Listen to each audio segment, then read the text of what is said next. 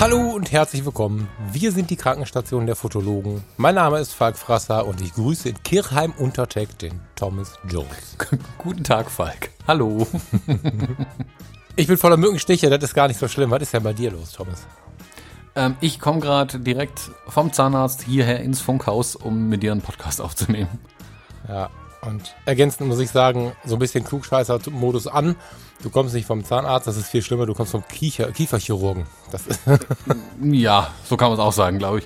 Dich hat es, glaube ich, richtig gerissen. Ne? Wolltest du den Satz erzählen oder meinst du, du verjagst dann unsere Hörer? Ähm, also wer da ein bisschen empfindlich ist, vielleicht ganz kurz weghören. Ich lasse kurz eine kleine Pause.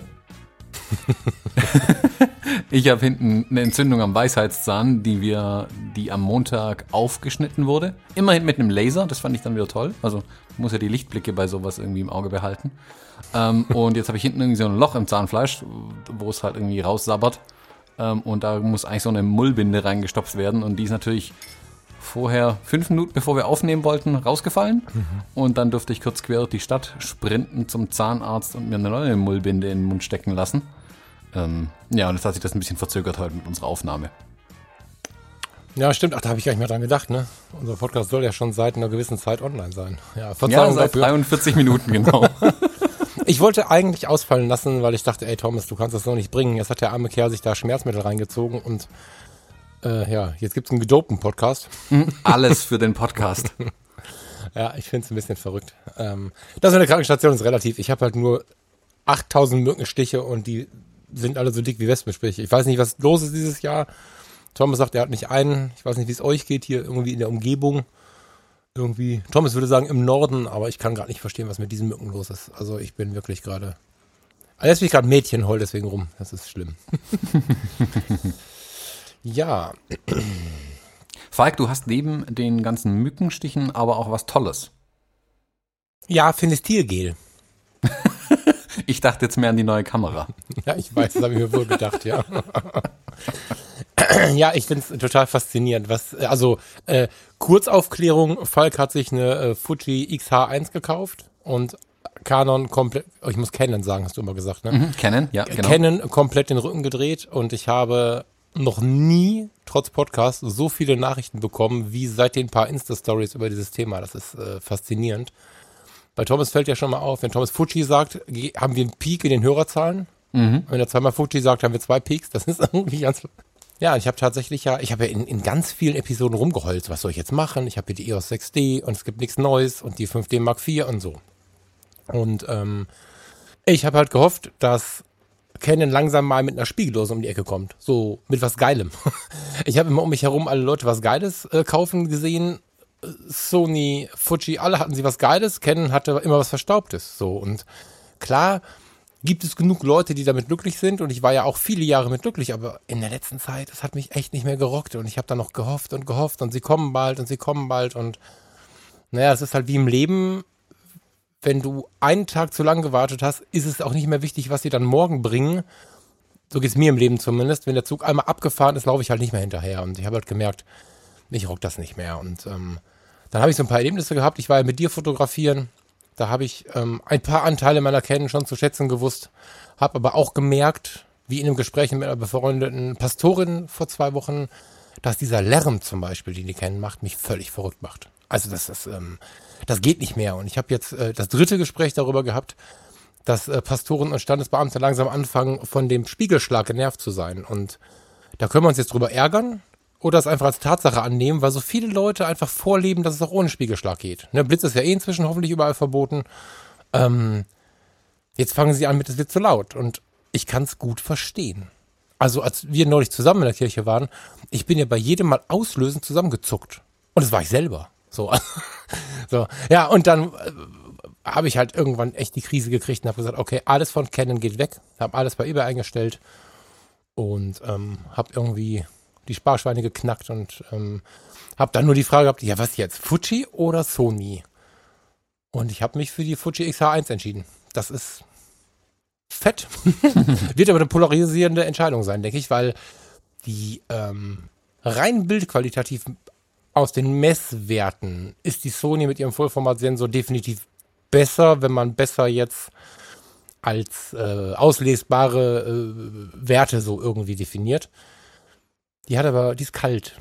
Also für mich ist sie halt kalt und die Fuji gibt mir was, ähm, was ich ja mit der X100H schon irgendwie äh, angefangen habe, Quatsch, mit der X100F. Die, die hat halt Gefühl, weißt du, ich mache die, die Filmsimulationen an und ich war jetzt mit der ein bisschen unterwegs. Die hat gewonnen. Ich glaube wegen der Filmsimulation. Die hat einen kleineren Sensor.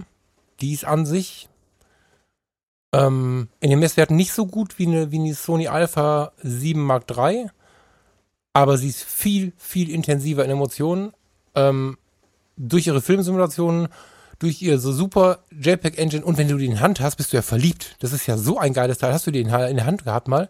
Mhm, ich habe sie erst heute Morgen mal wieder in der Hand gehabt. Ich war heute Morgen beim Fotohändler meines Vertrauens und habe ähm, war eigentlich wegen was ganz anderem da. Ich habe einen mhm. äh, Telekonverter äh, abgeholt, weil ich am Wochenende eine Sportveranstaltung fotografieren werde und habe bei der Gelegenheit einfach mal die XH1 in die Hand genommen und mal wieder ein bisschen mit der rumgespielt, ein paar Objektive draufgepackt und mhm schon gemerkt, es ist eine ziemlich, ziemlich geile Kamera. Ich kann den, den Schritt Richtung XH1 total verstehen. Wir hatten ja jetzt kürzlich bei unserer ähm, Hochzeit, die wir gemeinsam fotografiert hatten, auch den schönen Vergleich nochmal. Ich mit meinem Fuji-Equipment, du mit deinem Canon-Equipment.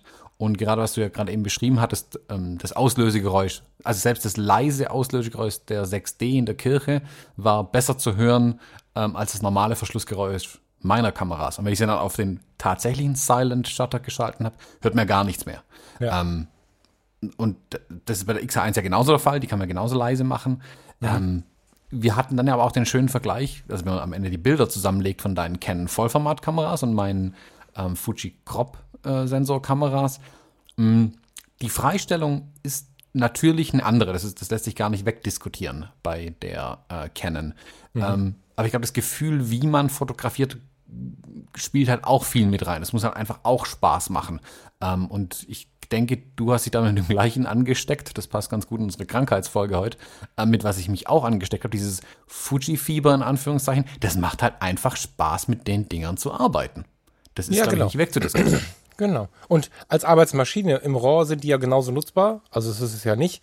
Aber ich war jetzt ein bisschen unterwegs und habe halt nur mit der JPEG-Engine gespielt. Und angefangen habe ich ja mit dem Film ich kenne es noch, dass, dass äh, dem Vater oder der Mutter hinterhergerufen wurde, bring bitte mal ein Velvia mit, wir fahren in den Urlaub oder so, ne? Mhm. Und äh, oder ein, ein 800er, welcher war das noch? Portra oder so? Wir, wir müssen bei der Oma irgendwie in der Wohnung den Geburtstag mit fotografieren oder so.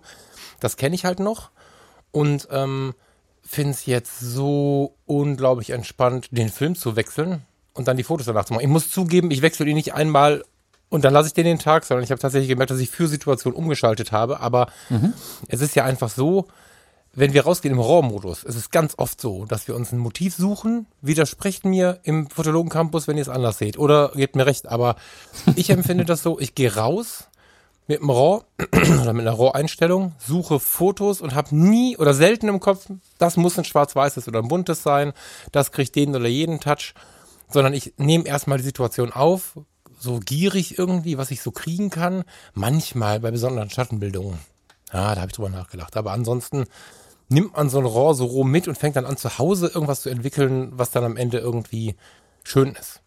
Wenn ich da draußen stehe, gucke mir die Situation an und entscheide mit der Kamera, was ich hier fotografiere, sehe dann im Sucher schon, was ich bekommen werde, kann dann nochmal feinjustieren im Sucher, wie es dann aussehen wird und ich brauche gar keine Nachschau, weil ich vorher sehe, was ich für ein Foto fotografiere das ist so eine andere Art der Fotografie. Ich bin so begeistert.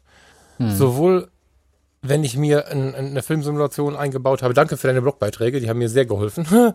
äh, gerne. Verlinken wir gerne, genau.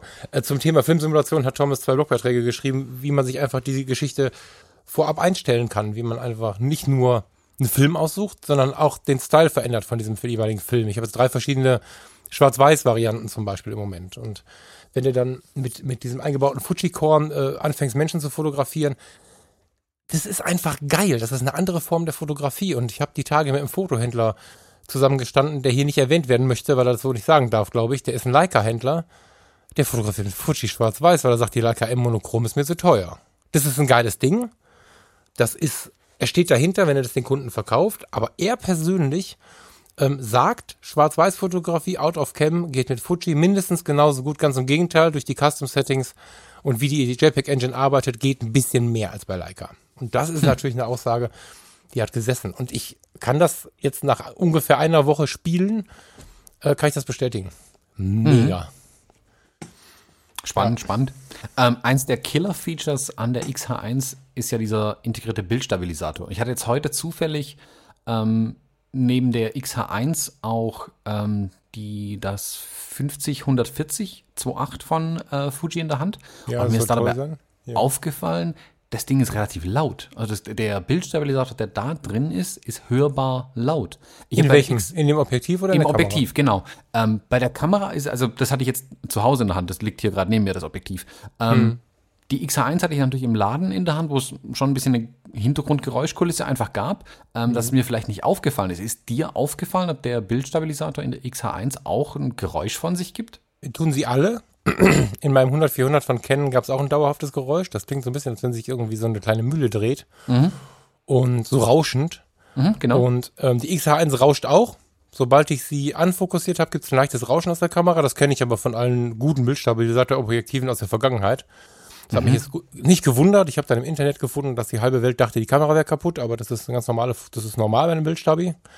Und ähm, gleich einen Fehler aufgedeckt. Ganz viele machen den Bildstabi im Objektiv aus, weil sie von Canon kommen. Da darfst du ja nur einen Bildstabi benutzen. Beziehungsweise bei gewissen Situationen wird angeraten, den auszumachen und so. Und ähm, bei der XH1, die äh, kommuniziert mit dem Objektiv. Und der eine Teil übernimmt ähm, die Querschwenks, glaube ich, und der andere die Horizontal, äh, die, die Vertikalschwenks oder so, müssen wir jetzt noch genau mal, nachlesen. Aber die teilen sich die Aufgaben auf und ähm, unterstützen sich gegenseitig. Also man macht beide Stabis Mhm. an. Ja, also äh, sie rauscht, ja. Ich kann aber auch sagen, dass sie unglaublich ähm, wirkungsvoll ist. Also ich habe Okay. selbst im Porträtbereich, ne, so, also Porträt, mein Gott, also bleibt mal so Fotoklick, also ne, jetzt so im Versuchen der Tage, nichts nichts Wildes irgendwie, keine großen Shootings oder so, aber selbst da habe ich gemerkt, Kerzenlicht an, sonst nichts mehr da, Reflexion in den Augen knackscharf, bei einer halben Sekunde Belichtung, unfassbar. Also das Ding ist, äh, was das angeht, wirklich äh, eine Maschine. Das ist gut. Hm. Ja. Ich kann mich irgendwie nicht dran erinnern, dass mein 70-200 von Canon ein Geräusch von sich gegeben hat mit dem Das. Bildstabilisator. Keine Ahnung.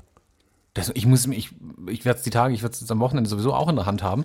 Ja. Ähm, da muss ich es nochmal testen. Also mir wäre einfach nicht mehr bekannt gewesen, dass es so hörbar tatsächlich war. Also mein 100-400 hat, hat das gemacht. Okay. Ich weiß nicht, hm, was Das muss ich ja 70 nochmal testen, okay. Ne, also 100, 400 hat das gemacht und jetzt lass mich mal überlegen. Ich glaube, meine Olympus, wie hieß die? wie hieß die fette Olympus, bevor sie mit ihrem neuen Stil angefangen haben? E1, glaube ich, ne? Oh, das weiß ich gar nicht. Da kenne ich mich zu wenig aus, muss ich zugeben. Ich bin mal ähm, zu der, das ist, also war locker zehn Jahre her oder länger, zehn Jahre, glaube ich, ähm, zu dieser Olympus-Profi-Serie gesprungen, als sie angefangen haben zu versuchen, Profi zu sein. das hat am Ende nicht funktioniert, leider, aber der Versuch war gut. Und äh, da war auch ein Bildstabi drin, der hat auch so ein bisschen gerauscht. Ich meine, es war die E1. Hm. So. Ähm, tut sie, ja. Ja, Hm, okay. rauscht. Muss ich ihn auch nochmal testen. Was ähm, ich habe, ich, ich, ich, was, was ich so ein bisschen, ich habe zwei, dreimal die Situation gehabt, dass der, ähm, dass der Sucher nicht mehr auf mein Hineinschauen reagiert hat und ich mich aber nicht erinnern konnte, es oben umgestellt zu haben. Bei einem Druck aber auf diese LCD-Tauschtaste ähm, war dann wieder alles cool. Ich muss für mich gerade noch rausfinden, ob ich an die irgendwie rankomme, wenn das Ding entweder in der Tasche liegt oder ob Mhm. ich da irgendwie beim Bedienen doof drankomme, ob da irgendein Bug drin ist. Das weiß ich noch nicht so richtig. Hm, Ich habe den an meiner XT2 habe ich ihn abgetaped, an meiner X Pro 2 auch. Äh, nicht, Ah, okay. nicht den Knopf zum Dings umschalten, äh, sondern den, sorry, den Diopter habe ich abgetaped. Ach Weil so, ja, den hatte ich am Anfang auch verschossen, das stimmt, ja. Genau, weil den, den- ähm, das habe ja. ich nicht gemerkt, dass ich da beim, gerade bei der X Pro 2, wenn ich sie an Ja. meinem äh, Gürtelhalfter habe, wenn ich sie da einklink, bleibe ich gerne mal irgendwie am Diopter direkt hängen und drehe das Rad halt äh, in eine Richtung dann durch. Und wenn ich sie dann wieder hochnehme, ist natürlich alles unscharf. Und ich wundere mich, ob, warum denn ein ist? Objektiv nicht mehr fokussiert, Ja. dabei ist alles unscharf, alles unscharf. Also weil halt der Diopter einfach verstellt ist. ja. Nee, das nicht, aber äh, direkt da drüber, auf dem, auf dem Buckel, ähm, ist halt jetzt. Genau, auf der rechten. Seite vom Buckel ist der ja, glaube ich. Genau, ne? Und da, ich weiß, ich vermute, ich bin da rangekommen. Also da die sonst echt, die ist, die ist sofort da.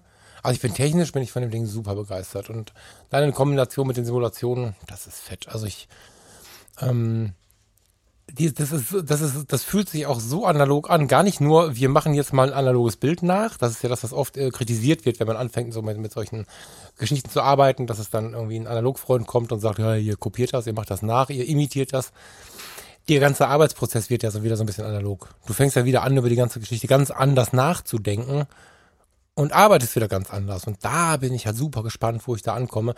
Ich glaube, ich werde in den nächsten Tagen mein Flickr-Profil reaktivieren einfach für so ein Home Story Alltagsding, weil mich diese Filmsimulationen, also mit den Fotos, die ich jetzt mit der Fuji gemacht habe, habe ich wieder Bock bekommen auf so Alltagsfotografie. Ne? Ich habe jetzt in den letzten Jahren mit der 6D so Aufträge, was Werbung sein könnte für bald kommende Aufträge, freie Arbeiten, solche Dinge habe ich gemacht. Aber ich habe völlig damit aufgehört, die Cola am Abend, das Glas Whisky, das Lachen der Freundin am Nachmittag, äh, der spielende Hund oder den Opa am Hafen, wenn es nicht irgendwie Full Street Photography war. Ich habe das alles nicht mehr gemacht. Ich habe Linien nicht mehr gesehen und so. Und äh, jetzt bin in einer Woche, bin ich echt so ein bisschen verliebt gewesen oder habe mich wieder neu verliebt in Linien, Farben, Schatten, Korn. Das ist krass. Also ich werde in den nächsten Tagen sehr, sehr sicher, es würde mich wundern, also auch noch bevor die Homepage wieder online geht, das ist mir tatsächlich wichtiger, weil ich glaube, dass das ein Motor für mich ist, werde ich das Flickr-Profil wieder ähm, reaktivieren. Die aktuellen acht Bilder oder was werde ich runterschmeißen und mal einen Neustart da machen. Mhm. Ja, weil mich das echt so inspiriert. Bin gespannt. Mhm.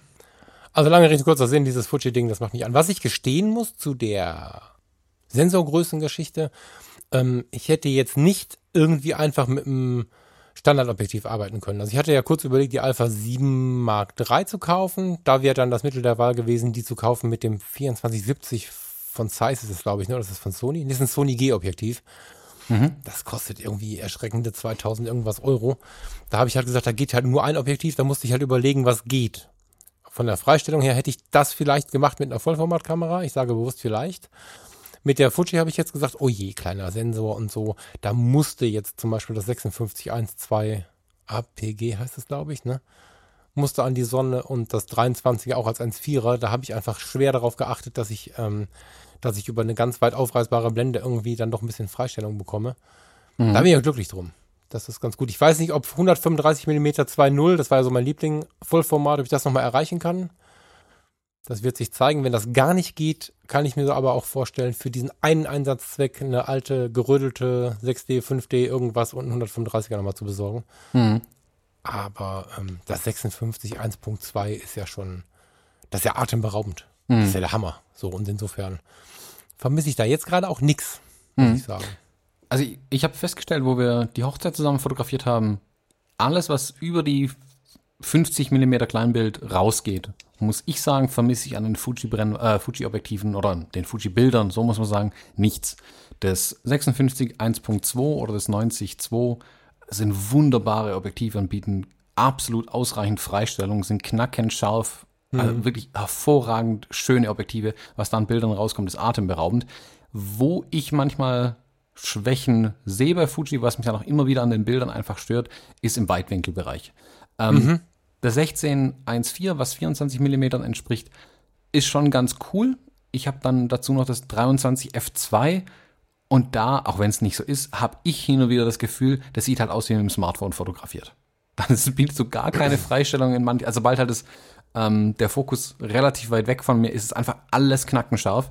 Ähm, und es sieht dann einfach ein bisschen langweilig aus und ich bekomme da einfach keine Separation manchmal hin. Das ist in Reportagesituationen überhaupt kein Problem. Sobald man damit aber in den Porträtbereich geht, dann nervt es mich manchmal. Und da bin ich jetzt gespannt auf die Bilder, die du mit deinem 23 1.4 machst. Und mhm. da könnte es durchaus sein, dass ich mir das Objektiv dann doch auch noch in den Fuhrpark, Fuhrpark hole und das 23 F2 dann wieder ersetze. Ja, schicke ich dir ein paar. Also, es ist tatsächlich so, dass das besser zu gehen scheint. Ich sage das ganz bewusst so, ne, weil ich eine Woche. Also, lass uns in drei Wochen oder so nochmal sprechen. da machen wir nochmal einen großen Fuji-Erfahrungsbericht. Aber ähm, meine X100F, ich habe es dir gerade vorher schon erzählt, die Liebe ist plötzlich erloschen. ähm, weil ich kann jetzt Filmsimulationen auch anders. Das war, glaube ich, der große Grund der Liebe. Sie ist sehr, sehr schön. Ich werde auf jeder Veranstaltung auf diese Kamera angesprochen. Das ist so der Grund, warum ich noch ein bisschen überlege. Aber diese 23 2.0 stellt gefühlt nicht scharf. Nicht stimmt nicht. Es ist schon so. Ich bin aber das Sigma Art 1.4 gewohnt, also 35 mm 1.4. Da kann ich zwei Millimeter, zwei Millimeter, zwei Meter wegstehen und separieren Menschen noch bei 35 Millimetern. Das kann 2.0 nicht. Der kleine Sprung zu, zu 23, also 23, weil der Sensor kleiner ist, ist 35 Kleinbild, um jetzt hier mal nicht zu sehr Verwirrung zu schaffen. Also das, das Pendant zum 35er Art ist mhm. halt bei Fuji das 23 mm Objektiv. Ähm, die X100F und dein Objektiv haben beide eine 2.0er Blende. Ich habe mir jetzt das 23 mit der 1.4er Blende geholt. Wenn ich näher dran bin, ist es eine schöne Freistellung. Ich glaube aber, es ist so eine Freistellung, wie ich sie, wenn ich einen alten Film eingelegt hätte, um nochmal zum Analogen zu kommen. Die fühlt sich so ein bisschen an wie 35 mm Objektiv. Nee, wie ein 50 mm 2.8. So. Mhm. 50 2.8, 50 2.0, irgendwie so. Also die ist nicht ganz so rausgeschnitten. Kann sie ja auch gar nicht, wie das Sigma Art. Ich finde sie schon geil, aber ich bin bei der nächsten Reportage gespannt, ob mir die 3514 von Sigma fehlen. Mal gucken. Mhm. Ja. Ah, da habe ich auch den größten, also beim Durchschauen der Bilder, habe ich da den größten Drang empfunden, wieder Richtung Vollformat zu gehen, wo ich die Bilder von dem 3514 an der 6D gesehen habe. Das hat mich wirklich gerockt. Ähm, die Bilder von dem 135 mm, was ist das? Auch F2 bei Sigma? Ja. ja. Nee, nicht Sigma, äh, das ist das Canon. Es gibt einen Oder dein Canon, ah, genau, stimmt, das ist ein Canon bei dir. Ähm, da muss ich sagen, das steht dem 90 F2 von Fuji in nichts nach. Oder da steht das 90er von Fuji dem 135er von Canon nichts nach. Also da konnte ist ich keine so? Unterschiede, nee, da war der Unterschied einfach nicht so deutlich, weil die beide eine ordentliche Freistellung einfach bieten. Und dann ist es okay. Natürlich ist es 135 bei F2 in der Vollformat bietet einen schöneren Unschärfeverlauf und ist noch unschärfer im Hintergrund, keine Frage. Aber merklich ist es nicht so stark. Also ich spüre es nicht so stark. Spannend. Also, also im direkten Vergleich immer. Ähm, ja. Aber ich kann es dir nicht sagen, wenn ich jetzt zwei Bilder angucke. Also wenn ich dir zwei Bilder hinlege, zwei JPEGs, die exakt das gleiche zeigen, ähm, ja, dann sicherlich. Aber wenn man nur das eine Bild kennt, wird, wird mir das niemals auffallen, ob das ist ein Fuji oder also ein Crop-Sensor-Bild ist oder ein Vollformat-Bild. Mal kurz gefragt, du hast ja neulich, oh, ich weiß nicht, ob wir es schaffen, wenn du es schaffst, äh, schreib mal auf den Zettel, dass du es gleich in die Show Notes legst, Show Notes legst. Du hast ja dieser Tage im Uncle Bobcast Forum ein Foto von mir gepostet, wo ich dich mit der Braut fotografiere, während mhm. sie deine Hasselblatt benutzen möchte. Mhm. Das war ein schönes Zeichen dafür, wobei ich glaube, du hast ein bisschen gekroppt, oder? Hast du es geschnitten? Nee. Weißt du es noch? Nee. nee, okay. Das ist ein schönes Beispiel dafür, wie hart, und hart ist da jetzt sehr, sehr positiv gemeint, das 135.2.0 von Canon freistellt, weil eure Situation, ihr seid ja völlig losgelöst von der Welt. So. Ähm, das meinst du, so vom Grundstil, jetzt nicht nebeneinander gelegt und gemessen, ist mir egal. Mhm. Und gefühlt meinst du, wäre das mit einem 90 mm auch äh, möglich gewesen? Ja. Da muss ich dieses Objektiv jetzt haben. Was mache ich denn jetzt? ja, gut, okay. Also, also, weil das ist meine einzige große Sorge, weil dieses, ich äh, habe da inzwischen dieses 135L, also wer, wer Vollformatkameras benutzt, es gibt ja von Sigma inzwischen das äh, Art 135 1.8, das ist, äh, steht dem L von Canon in nichts nach, ist glaube ich sogar in messbar ein bisschen besser. Ähm, das ist eine ganz fantastische Brennweite. Wenn du nah rangehst, also das ist Definitionssache, ne? aber wenn, wenn du halt nur einen Kopfporträt machst oder so, in Offenblende hast du eine unglaublich plastische Darstellung von dem Gesicht. Und wenn du auf die Entfernung gehst ein bisschen, dann stellst du Menschen im gesamten Körper und drumherum noch zwei Meter und mehr Fläche, stellst du so frei von ihrem Leben, das ist, das ist eine ganz po poetische Brennweite. Also da habe ich ein bisschen Angst, dass mir die fehlen wird.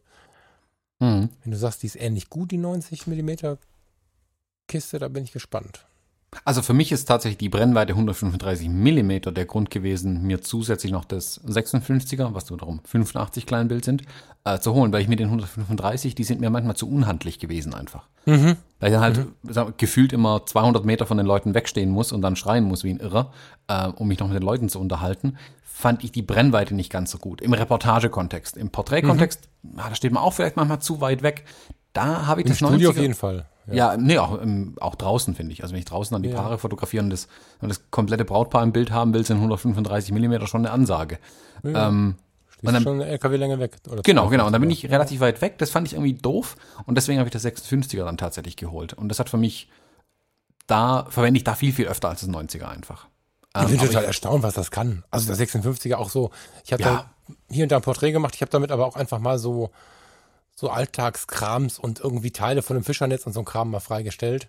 Also was freigestellt. Also ich das Foto gemacht und dann im Ergebnis, äh, die Freistellung, die dabei rauskommt, ist eine ganz schöne. Also ganz bewusst kein anderer Begriff schön. Also das ist sehr, sehr stimmig und ich habe sogar das Gefühl, ich habe mir vorher viele Vergleichsfotos angeguckt. Ich kann nicht direkt vergleichen, das können wir mal machen, wenn wir nebeneinander stehen. Diese APG-Geschichte kostet ja mal eben 300 Euro mehr, das ist ja schon echt Geld. Ne, das ist ja ein, ein Filter, der quasi eingebaut ist ins Objektiv. Ein, ein ach, laienhaft gesprochen, bitte lest das nach, das äh, würde jetzt nochmal eine halbe Stunde dauern, aber laienhaft gesprochen macht das Ding einen Unschärfefilter auf den nicht scharfen Bildbereich. Es ist jetzt völlig laienhaft, aber vom Effekt her ist es so. Das heißt, du hast, wenn du, wenn du dein Bouquet anschaust, ein weicheres Bouquet, als du es sonst noch hast. Geiles Teil. Also da bin ich äh, über alle Maßen begeistert von. Das ist schon cool. Also, was rede ich hier? Ich bin von dem ganzen Fuji-Ding bisher begeistert. Mal gucken, was ich in drei Wochen sage und mal gucken, was ich in einem halben Jahr sage. Aber bisher kann ich nur jedem wärmstens empfehlen, da mal drüber nachzudenken. Das ist, ähm, das war jetzt ein Gamechanger. Also ich habe jetzt so viel verändert.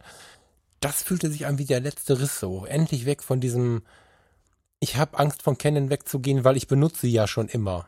Das ist so ein, so ein letztes Anhängsel in 80er Jahren groß geworden zu sein, was ich jetzt abschütteln konnte. So diesen Wunsch nach Sicherheit, der Sicherheit kann ganz schön langweilig sein, habe ich gemerkt. Ja, das ist, das ist, ja, das ist ein guter Spruch. Ja. Gut, wir haben eigentlich ein anderes Thema. Ähm, jetzt haben wir wahrscheinlich eine halbe, halbe Sendung draus gemacht. Ja. Möchtest du kurz vorlesen, was auf unserem Buchclub-Buch draufsteht? Ja, ich lese den Titel vor und du darfst dann das Buch beschreiben. Sehr wohl. Und zwar besprechen wir heute, äh, wir hatten es letzte Woche, vielleicht, ich fange mal so rum an, wir hatten es letzte Woche in unserem Newsletter schon angekündigt. Äh, großer Hinweis dahingehend nochmal, wir kündigen die, Bü äh, die Bücher, die wir im Buchclub besprechen, immer so ungefähr eine Woche vorher per Newsletter an. Dann haben alle die Chance, sich das Ding im Buchhandel oder online äh, zu kaufen und können dann nicht mit uns gemeinsam äh, in dem Buch blättern. Und zwar diese Woche im Buchclub Corvin von Kuvedes Leidenschaft Aktfotografie. Einblicke in das Intimste aller Genres aus dem Rheinwerk Verlag. Genau. Das ist ein Buch, was mich sehr überrascht hat, muss ich sagen. So, also, ähm, Wer hat kurz zu den. Wer hat von uns beiden den Vorschlag eigentlich gemacht, das Buch zu besprechen? Ich weiß das gar nicht mehr. Ich habe den Corvin immer mal beobachtet aufgrund seiner Fotos an allen möglichen Ecken und Enden. Social Media halt, ne? Ich habe ihn beim Patrick Ludolf auf dem Sofa sitzen sehen und fand das ganz sympathisch. Habe eine Crowdfunding-Aktion mitgespielt für dieses Buch An der Wand, vor der Wand, in der Wand. Wie heißt das noch? Ich komme gerade nicht ran. Kennst du das? Nee. Es ist ein, es ist ein Porträt, also es ist ein, so ein Bildbuch. Bildband, so heißt das, ein Porträtbuch. Es ist ein Porträtband. Ein Bildband. Boah, ich kann, wir müssen aufhören mit dem Podcast, ich kann nicht mehr sprechen. Ähm, hab den halt immer wieder mal so beobachtet mit dem, was er so treibt und fand seine Einstellung immer schon ganz spannend. Aber wer kam damit? Ich weiß es nicht. Aber wir waren halt beide. Also plötzlich war das Buch halt da. ja, pl plötzlich Akt und wir waren beide ziemlich yeah. ähm, zu den zu dem Buch findet ihr einen Link bei uns in den Show Notes und auf der Webseite unter fotologen.de slash, was haben wir jetzt? 054, ne? Genau, fotologen.de slash 054. Da haben wir immer so einen Link, habe ich schon mal hier und da erwähnt. Wenn ihr auf den Link klickt und es über den Link bei Amazon bestellt, bezahlt ihr das Gleiche. Wir bekommen einen kleinen Prozentsatz, das ist leider nicht so viel, aber einen kleinen Prozentsatz dazu. Das nutzen wir immer, um so ein bisschen die Kosten für den äh, Podcast und die laufenden Kosten so ein bisschen aufzusättigen. Insofern Und um Bücher gerne zu über den. Link bestellen. Genau, das ist, oder um das Buch zu kaufen. Genau, wir kaufen die Bücher ja auch immer. Da muss man zugeben, dass wir die auch immer ein bisschen geil finden, sonst würden wir das Geld nicht ausgeben, aber für die laufenden Kosten ist ganz cool, wenn ihr die Bücher und was ihr auch immer so kauft, über diese Links bestellt, da helft ihr uns. Ähm, aber das ist jetzt keine Anweisung. Der Lieblingsbuchhändler, der darf weiterhin eure Bücher an euch übergeben. Ja. Ähm, dieses Buch habe ich erst für ein Bildband gehalten, habe dann ein bisschen genauer hingeguckt und gedacht, ah, okay, nee, es wird mehr so ein Standardwerk mit ein paar Bildern und bin dann nochmal überrascht worden. Das ist nämlich, also ich habe jetzt auf mein Zettelchen hier geschrieben, Sach- und Fachbuch mit viel Text. 40 Prozent sind Foto Fotografien, also 40 Prozent sind Bildmaterial, der Rest sind geschriebene Worte. Ähm, es ist ein Hardcover-Buch, 351 Seiten. Man hat schon was in der Hand, aber es ist kein Brecher. Ich finde das Papier völlig cool. Ich weiß zufällig, dass der Thomas es nicht cool findet. Da müssen wir gleich nochmal drüber sprechen. Nein, nein, so hart würde ich das nicht formulieren. Also, beziehungsweise, ich habe erst gerade eben gemerkt, dass ich ein bisschen beim Thomas bin. Also es ist offenporiges Papier. Es ist kein Mhm. Hochglanz. Ne, bei bei ähm, das authentische Porträt haben wir ja beide gesagt, geiles Hochglanzpapier, aber man sieht jeden Fingerabdruck. Jetzt Mhm. ist es never ever Hochglanz, sondern sehr, sehr offenporig. Kein Reinweiß, eher so ein Recyclingweiß. Mhm. Ähm, ich habe dann noch geschrieben, tolles, sattschwarzes Innencover und die erste Innenseite ist auch sattschwarz. Und dann haben wir uns gerade nochmal drüber unterhalten und dann sagte Thomas, das Papier finde ich nicht so geil. Und dann habe ich es aufgemacht und bei Tageslicht muss ich gestehen, also das ist ein Buch für abends. das, äh, das wirkt tatsächlich, wenn man, äh, wenn man äh, die Lampe anhat und, und, und Kerzen anhat oder so und, und einen Wein in der Hand hat, wirkt es richtig krass. So unter dem großen Dachfenster im Sonnenschein gerade, kann ich Thomas recht geben. Erzähl mal, was dich da so ein bisschen, was dir da aufgefallen ist. Mm, Das, das Papier leidet ein ganz klein wenig, wobei das auch speziell in dem Buch, glaube ich, vielleicht auch ein Problem ist. Ähm, Corvin hat schon relativ sattes Schwarz manchmal einfach in seinen Bildern drin. Und gerade die Bereiche, die ein sattes Schwarz haben, im, im richtigen oder im falschen Licht, das kann man jetzt sehen, wie man möchte, ähm, ist es halt nicht so wirklich schwarz und wirkt manchmal fast leicht fleckig. Also ich weiß nicht, ob mein Buch da auch vom Druck her, ob da ein bisschen was schiefgegangen ist, aber das hat mich nicht ganz so gerockt. An sich ist es ein wunderschönes Papier und ich mag ja gerade diese offenporigen äh, Papiere so sehr und verwende die auch selbst, muss ich ja zugeben, gerade für meine Schwarz-Weiß-Bilder. Ähm, Jetzt, wo ich das aber so sehe, denke ich mir, oh, da muss ich dann doch immer jedes Buch, das ich mache, wirklich nochmal kontrollieren, ob da, der Druck da wirklich immer zu 100% passt. Dann ist auch in verschiedenen Lichtsituationen, wie du sagst, mal anschauen, ähm, ob das im Tageslicht, Lampenlicht und, und, und auch überall gut aussieht oder ob das tatsächlich nur gut aussieht, wenn ich es mir hier äh, in meinem Büro irgendwie anschaue. Also, ich habe dich erst gar nicht verstanden. Gerade eben, als du das ja schon mal zu mir sagtest, ich denke, was will er jetzt? Ne? Und dann ist mir aufgefallen, ich habe das Buch echt nur abends in der Hand gehabt. Und dann hat man halt Kunstlicht an oder Kerzen oder whatever, aber halt die Sonne ist halt aus. Die ist unten unter uns. So, und dann ähm, habe ich mir das gerade mal angeguckt und dann habe ich mal das AJ-Magazin von Andreas Jons rausgeholt, ne? Da ist es halt genauso. Der hat auch so, also zumindest bei den Ex- Exemplaren, die ich hier habe, der hat auch ein sehr offenporiges Papier, was, was, wo das Schwarz mehr so ein, ich hätte gerade fast gesagt verwaschenes Grau, das ist ein bisschen sehr hart, aber das kommt halt bei vollem Knalle Tageslicht, gibt es da kein tiefes Schwarz, sondern es ist so ein, das Papierweiß scheint durchzudrücken. So. Und ähm, ich mag das vom Anfassen her sehr und ich gucke mir das abends super gern an. Tagsüber ist es nicht so die Wahl, das Mittel der Wahl. Ich glaube, ich bin trotzdem mehr ein Fan davon als bei das authentische Porträt, weil, weil das Buch, das authentische Porträt, da hast du die Folge auf Lager, nee, ne? Das ist die neun. Folge 9, ähm, wer Bock drauf hat, ähm, ist richtig inspirierend. Ich weiß nicht, ob es ein inspirierendes Porträtbuch gibt, für mich persönlich jetzt. Aber die Seiten, ich habe da, du hast halt, du hast halt überall die Geschichte drauf, ne? Du pa- packst einmal an und blätterst um und hast für immer einen Fingerabdruck drauf. Da hat mich das jetzt mehr gerockt hier. Auch wenn ich es im Dunkeln schöner finde, wenn, als wenn das Licht, also als wenn die, als wenn es tagsüber ist. Aber du hast schon recht. Es ist kein Schwarz zu finden tagsüber. Keins, oder? Keins, richtig? Nee, nee, es ist schon, schon das Problem wäre nicht mal, wenn kein Sch- 100% schwarz da wäre. Ich meine, wer sich ein bisschen mit Druck auskennt, das kann man auch dem Papier irgendwie erreichen, wenn man halt mehr ähm, Farbauftrag zugibt quasi. Äh, da gibt es schon Möglichkeiten, hier noch tieferes Schwarz hinzubekommen. Da muss man irgendwann aber aufpassen, dass einem die Seiten nicht durchsiffen. Also wenn zusätzlich zu schwarz, zu rein schwarz, dann zum Beispiel noch halt ähm, Cyan, Gelb und Magenta noch ein bisschen drunter gehen, dass einfach mehr Farbauftrag da ist und es noch dunkler wird. Dann wird aber das Papier irgendwann auch komisch. Also da kann man sich jetzt mit Druckern, die kennen sich da auch besser aus als ich, aber ähm, man könnte da mehr Schwarz reinbringen. Ich finde tatsächlich, dass es manchmal ganz leicht fleckig wirkt, also uneben schwarz.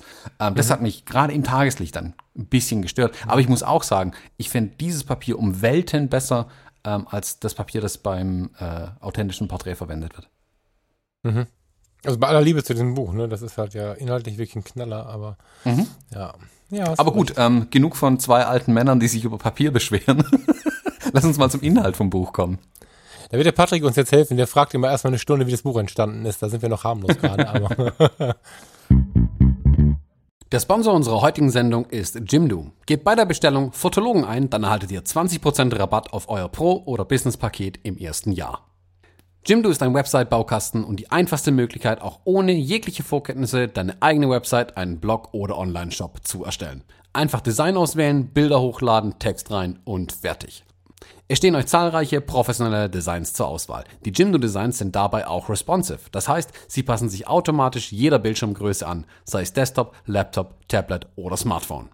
Jimdo enthält viele wichtige und viele coole Features. So sind die Jimdo-Seiten zum Beispiel mit HTTPS verschlüsselt und mit den SEO-Funktionen ist es ganz einfach, die Findbarkeit deiner Website bei den Suchmaschinen zu verbessern. Auch die Einbettung von sozialen Netzwerken ist ein Kinderspiel. Und wenn man doch mal Fragen hat, bietet Jimdo einen schnellen und vor allem persönlichen Support.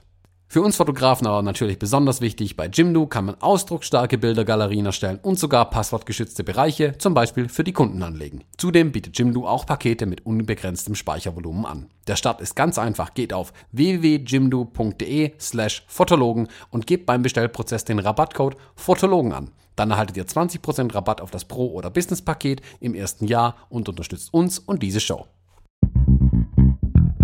Ja, also es ist halt geil, wie er reinstartet. Ne? Es ist egal, ob du dir anhörst in einem der vielen Möglichkeiten, wo er mal ein bisschen was davon erzählt hat, äh, Social Media mäßig, äh, was mit diesem Buch ist, oder ob du die Eingangsworte liest.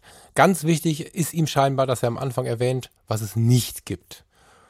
Und ähm, ich muss gestehen, kurz überlegt zu haben, so, boah, einzusteigen mit das, was du nicht bekommst, ist irgendwie so negativ. Hatte der Falk wieder Vorurteile. Ist das, was mich am meisten begeistert, muss ich gestehen oder mit am meisten begeistert. Ähm, er sagt von Anfang relativ klar, ich werde euch nicht erklären, wie ihr das Licht einzustellen habt oder wie ihr Bilder zu bearbeiten habt oder welche Technik äh, du benutzen sollst oder so. Davon wird in diesem Buch nichts zu finden sein. Und dann denkt man im ersten Moment schon, hm, 350 Seiten und dann kein Wort über Technik, das ist ja krass. Mhm. So, und dann klärt er aber im weiteren Text auf. Ich finde sehr nett geschrieben. Ich mag das sehr, wie er schreibt. Ähm, er stellt ja sich schon Fragen, warum fotografiere ich Akt? Wie gehe ich mit meinem Model um? Wie spreche ich mein potenzielles Model an? Kommunikation, Auftritt und so weiter, was auch Themen übrigens in seinem Workshop sind so. Und ähm, er klärt auch auf, dass er nicht sagen möchte, mach es so, sondern er sagt ganz bewusst, das ist meins. Und mhm. es steht irgendwo auch dick geschrieben, prüfe genau, ob das für dich auch gilt. Also er möchte halt nicht dir was aufdrücken irgendwie, sondern er möchte einfach nur sagen, pass auf, meine fotografische Welt sieht so und so aus. Und wenn du Bock hast, komm mit oder bleibst halt, wo du bist. So. Mhm. Auch nicht patzig, das ist ganz sympathisch geschrieben, finde ich. Und das sind, da steckt ganz, ganz viel Futter drin. Also ich habe das Buch mit riesen Begeisterung gelesen, weil allein schon dieses Warum fotografiere ich Akt, das ist so geil geschrieben. Ähm, wie, wie hast du das empfunden, so, diese Einleitung? Ich fand die Einleitung sehr, sehr gut und ich finde, für mich, also ich hatte eine, die erste handschriftliche Notiz, die ich gemacht habe ähm, zu dem Buch war kein Technikbuch, sondern Soft Skills. Also mhm. er sagt in seiner Einleitung ganz klar, es geht ihm hier nicht um Blendezeit ISO, wie man das immer so schön sagt. Ähm, ihm geht es um andere Themen und hätte man einfach dazu geschrieben, die Soft Skills bei der Aktfotografie, das wäre die perfekte Überschrift eigentlich gewesen. Ähm, so wird, also wenn mich jemand fragen würde, erzähl mir in einem Satz, was hier vermittelt wird, die Soft Skills, Punkt. Ähm, ja. Er schreibt alles ja. aus seiner Sicht, er betont auch das mehrmals, dass nichts, was er hier schreibt, ähm, die Wahrheit oder der Weg ist und es geht nicht anders. Er betont an vielen Stellen, das ist seine Art, sein Weg oder sein Erleben äh, gewesen. Das finde ich immer ganz gut. Das mag es von einem oder anderen vielleicht relativierend wirken. Ich finde es gut, weil er manchmal auch, hm, ich sag mal, nicht krasse Ansichten hat, aber er hat seine Ansichten und sagt es dann auch ganz deutlich dazu, dass es seine Ansicht ist und es muss nicht generell so gelten. Aber als aber Anhaltspunkt. Dein... Entschuldigung. Ja, aber als Anhaltspunkt gibt ihm das einfach, äh, gibt er das dem Leser einfach mit. Mhm. Ich habe halt das Gefühl, ich habe gerade direkt reingequatscht, sorry. Ich habe das Gefühl, dass er ganz viele Sachen, die im ersten Moment radikal wirken, seine Welt darzustellen, dass man glaubt, dass sie seine Welt darstellen, sind eigentlich Dinge, die für allen gelten. Also der hat mit seinen Worten sehr viele Dinge ausgesprochen, die oft nicht ausgesprochen werden. Das hat mich wirklich fasziniert, dass er so oft sowohl auf die eigene Arbeit und auf sein eigenes Sein und auf seine eigenen Beweggründe na, nicht kritisch, aber sehr ehrlich und offen gesprochen hat, als auch ähm, so ein bisschen abgerechnet hat mit denen, die einfach zu krass drauf sind entweder mit seinen eigenen Worten oder indem er die Models hat sprechen lassen, da kommen wir gleich auch nochmal zu. Diese, diese Ehrlichkeit. Ich, darf ich dir mal, ich darf ich dir mal versuchen, eine kleine Episode vorzulesen? Mhm, gerne. Warte kurz. Ach so, genau. Wir haben ja, oh, alte Buchclub, äh, Liebe. Ich lese vor aus dem Kapitel, warum fotografiere ich überhaupt diese nackten Frauen? Das ist Seite 17. Das ist eine Frage, die er stellt. Und ähm, auf Seite 18 nach dem zweiten Absatz kommt ein Teil, den ich da gerne mal kurz rausnehmen würde. Der erste Teil, den ich gerne rausnehmen würde. Eine weitere ganz wesentliche Motivation kommt meiner Meinung nach aus dem Wunsch nach Anerkennung und Aufmerksamkeit. Das betrifft zwar eher die Fotografie bzw. die schöpferische Tätigkeit allgemein, aber dennoch oder genau deswegen gehört es in dieses Buch. Wir alle haben in einer Zivilisation, in der es meist sehr anonym zugeht, den Wunsch, gehört und beachtet zu werden. Wir wünschen uns, dass man uns Aufmerksamkeit schenkt, uns mag oder zumindest sich für uns interessiert. Und mit guter Fotografie vor allem mit guter Aktfotografie, erzeugen wir natürlich eine ganze Menge Aufmerksamkeit. Finde ich ziemlich ehrlich. Mhm. Was hat ja. ein Kommentar zu?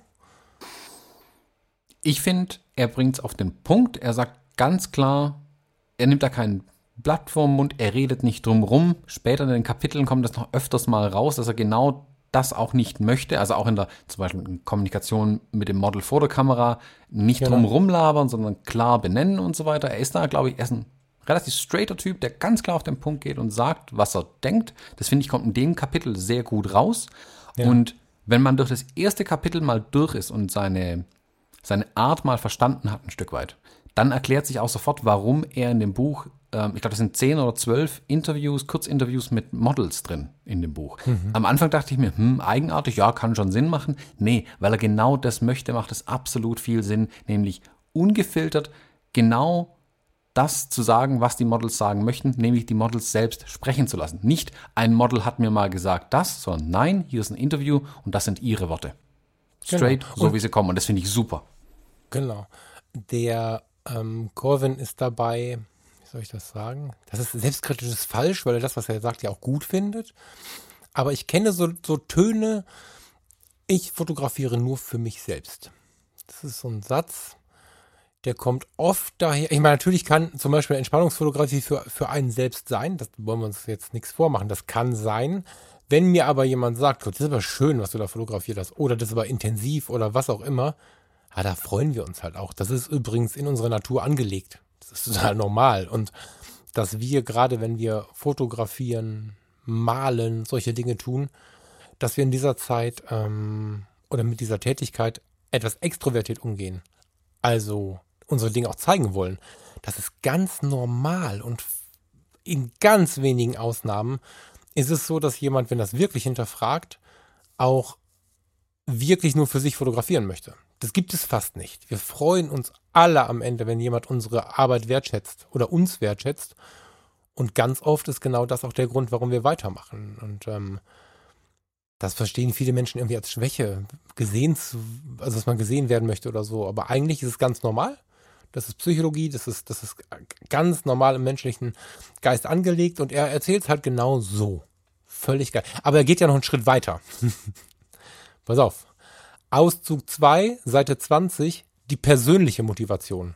Wir sind immer noch bei, warum fotografiere ich diese nackten Menschen? Ein Aktmodell betritt den Raum. Ach, die gefällt mir wirklich gut. Weil da könnte ich mir schon vorstellen, dass wir uns mal näher kommen, denkt sich der Fotograf. Wer könnte nun sprichwörtlich den ersten Stein werfen? fragt Corwin von Ruhwede darauf ich werfe ihn definitiv nicht. Denn gibt es etwas Verwerfliches an diesem Gedanken?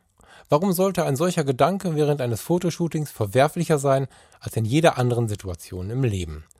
Beim Bäcker, beim Steuerberater in der Kantine, beim Arzt, jetzt habe ich drei Punkte gemacht, weil da noch 100 Orte aufgezählt werden. Im Leben geht es um zwischenmenschliche Begegnungen. Immer. Und damit meine ich keine Partnerschaften, sondern um soziale Beziehungen aller Couleur. Es geht darum, andere Menschen kennenzulernen und mit ihnen zu kommunizieren, verbal oder nonverbal. Und auch ein Fotoshooting ist Kommunikation.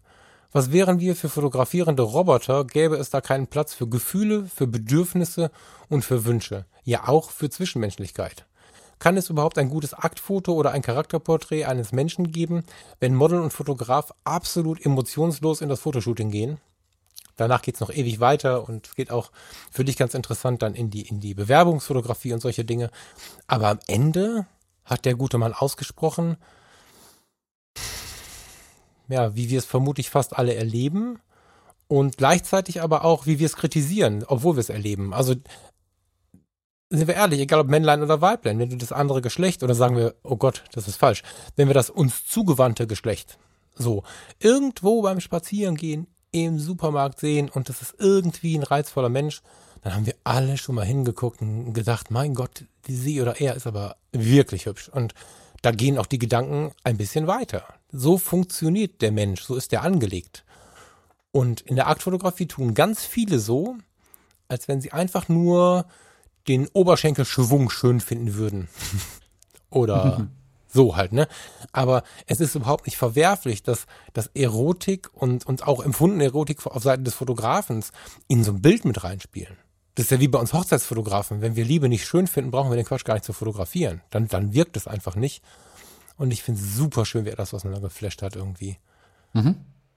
Ja, ich finde es schön, dass er das einfach, wie du, wie du den Text jetzt ja auch vorgelesen hast, genauso schreibt er in dem Buch auch, dass es einfach auf den Punkt bringt und das einfach mal so auch knallhart raussagt. Und das kommt in vielen späteren Kapiteln kommt es immer wieder auch hoch.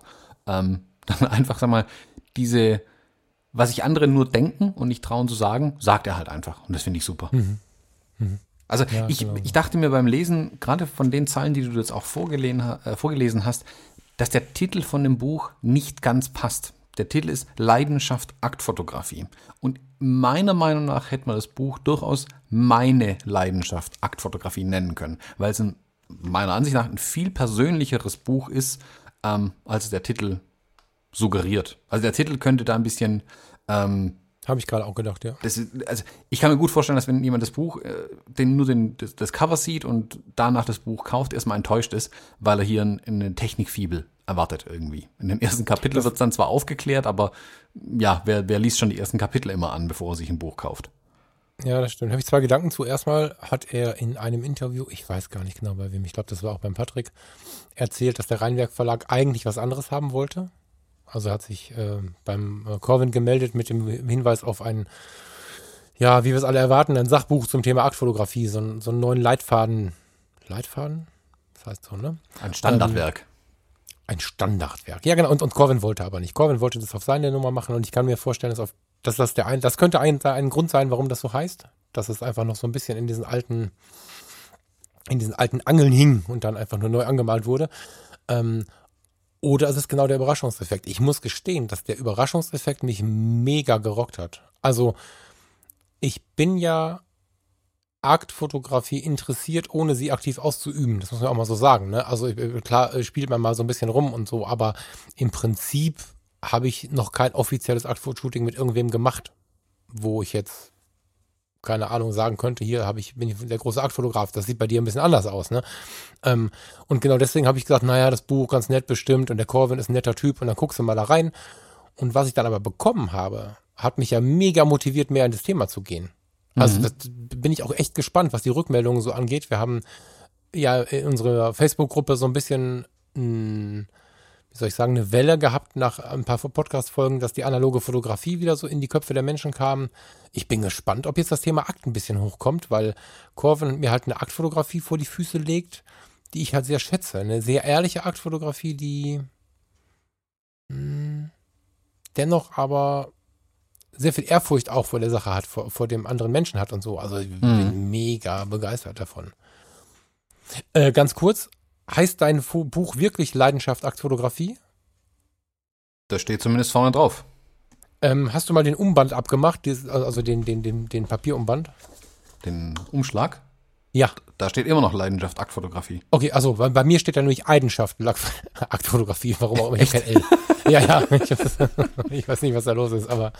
Das wäre natürlich äh, noch irreführender, Leidenschaft Aktfotografie. ja, das habe ich nicht verstanden. Das habe ich jetzt die Tage gesehen. Ähm, ich habe den Umband abgemacht, weil das, ähm, wo ist er? Hier.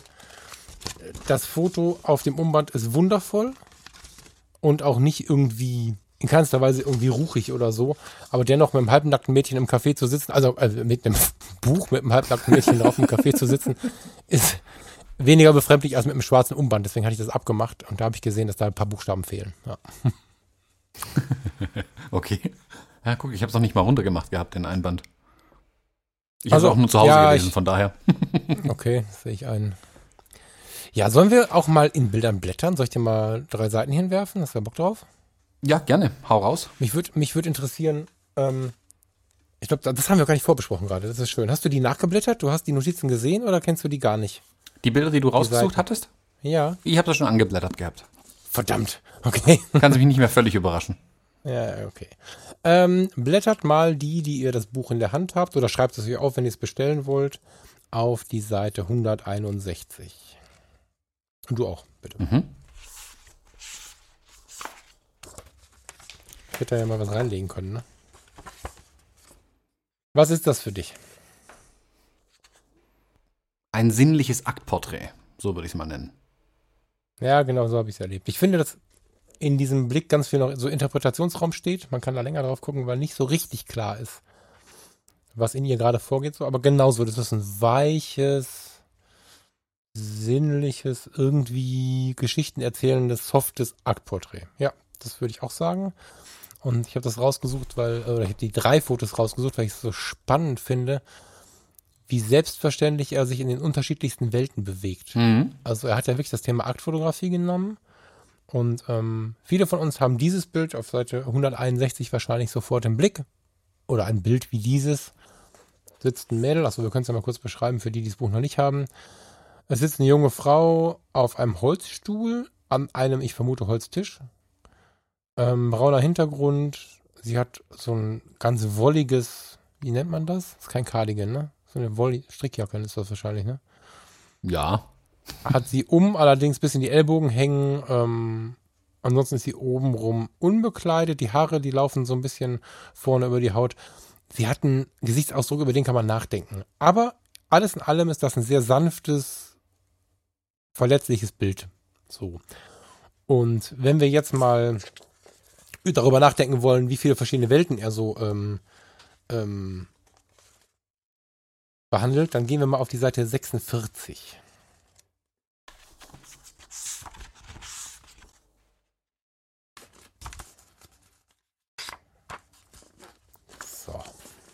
Hast es? Mhm. An wen denkst du jetzt? Sebastian Freitag. Der Traum der Ewigkeit. Dieses Bild mit Model Mel. Oh Gott, das hätte ich mir jetzt mal angucken müssen. Mel Ivoire. Weißt du es so? Ja, so heißt's. Vielen Dank. Lass mich aus, ne? Dieses Bild mit dem Model ist Teil einer Serie, die ich in einem Bestattungshaus fotografierte. Das, der Arbeitstitel war Aktfotografie zwischen Sarg und Urne. Schon oft sind in der Geschichte die Themen Eros und Tod miteinander in Verbindung gebracht worden. Ein wenig schaurig und unangenehm, solche, solch eine Schönheit in einem Sarg zu sehen. Aber warum eigentlich? Das ist ein sehr, sehr tiefes, schönes, sinnliches Foto, was aber bestimmt auch den einen oder anderen verschrecken wird. Ich habe so einen Sarg jetzt noch nie gesehen, den finde ich sehr spannend, so wie er da steht. Der sieht super bequem aus. Ja, das kommt dazu, der sieht, wenn man müde ist, kann man sich denken, ich würde mich auch gerne mal eine Runde hinlegen. Ähm, allerdings, das Mädchen liegt tatsächlich so da, als wenn sie verstorben wäre. Das ist, ah, das ist schon auch polarisierend, denke ich. Ich selber genieße ja so die verschiedenen Facetten, aber er hat sich einfach durch so viele Facetten gewagt. Der springt, also ich springe jetzt durch meine Bildauswahl, aber im Prinzip springt er ja wild hin und her in dem Buch zwischen allen möglichen Genres. Und der ist jetzt von, also in unserem Fall jetzt haben wir geblättert von einem total ruhigen, sinnlichen, hm, normalen Aktporträt, springen wir jetzt zu so einem morbiden Ding irgendwie. Und jetzt gehen wir mal auf die Seite 103.